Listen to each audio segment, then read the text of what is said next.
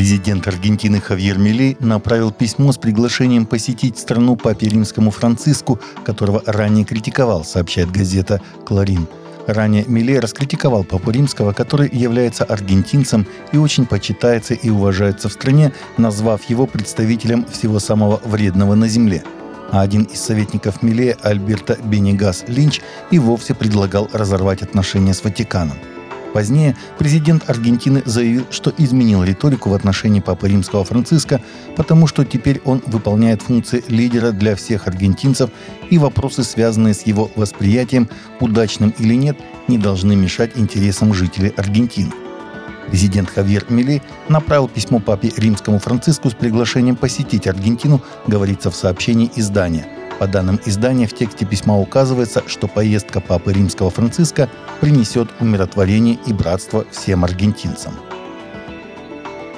С 14 по 21 января евангельские церкви со всей Европы приглашены принять участие в неделе молитвы, которая организуется Евангельским альянсом с 1846 года, сообщает Evangelical Focus – с тех пор неделя молитвы очень долгое время пользовалась большой популярностью во многих странах Европы, поясняют в Европейском евангелическом альянсе.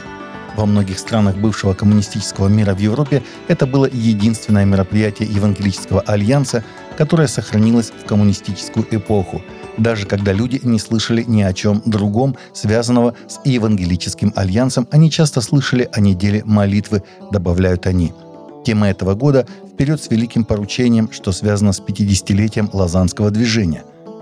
В 1974 году в швейцарском городе Билли Грэм и Джон Стот инициировали Конгресс всемирной евангелизации, который, по мнению ЕА, изменил жизнь современного евангелизма –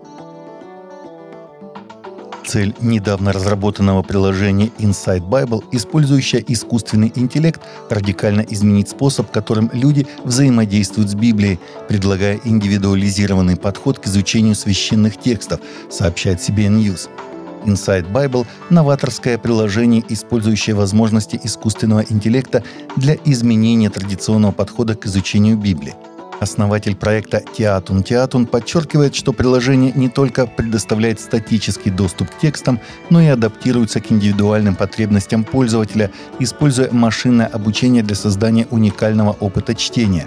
Одной из самых уникальных особенностей приложения является пастор АИ, цифровой помощник, который может предоставить разъяснение ключевых отрывков Библии и отвечать на жизненные вопросы – Театун объясняет, что эта функция особенно полезна для тех, кто стремится к более глубокому пониманию учения Библии. В России состоялась первая свадебная церемония, в которой брак зарегистрировали с использованием биометрических данных, то есть без паспорта, сообщили РИА Новости в пресс-службе Центра биометрических технологий.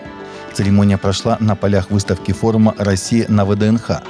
Новейшие технологии помогли скрепить союз молодых учителей из Воронежской области Романа и Дарьи Бабаевых. В ходе церемонии молодожены подтвердили личность без предъявления каких-либо документов с помощью планшета, рассказали в ЦБТ. Единая биометрическая система работает с 2018 года. В нее можно загрузить фото, лица и запись голоса для дистанционного подтверждения личности и получения цифровых услуг, которые ранее оказывались только по паспорту. На сайте системы говорится, что ее применяют в сфере финансовых услуг, здравоохранения, образования, ритейла, e-commerce и госуслуг.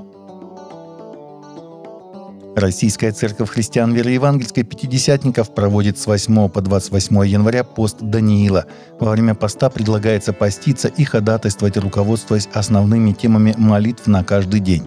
Пост Даниила – это пост и молитва в течение 21 дня в соответствии с Библией. Книга пророка Даниила, глава 10, стихи с 1 по 3. Особенность поста пророка Даниила была в том, что он исключил из рациона некоторые продукты. Вкусного хлеба я не ел, мясо и вино не входило в уста мои.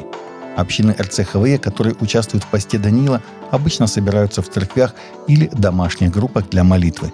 Некоторые проводят молитвенные служения онлайн – 15 января, понедельник, день 8, молитва о детском и подростковом служениях. Таковы наши новости на сегодня. Новости взяты из открытых источников. Всегда молитесь о полученной информации и молитесь о страждущих.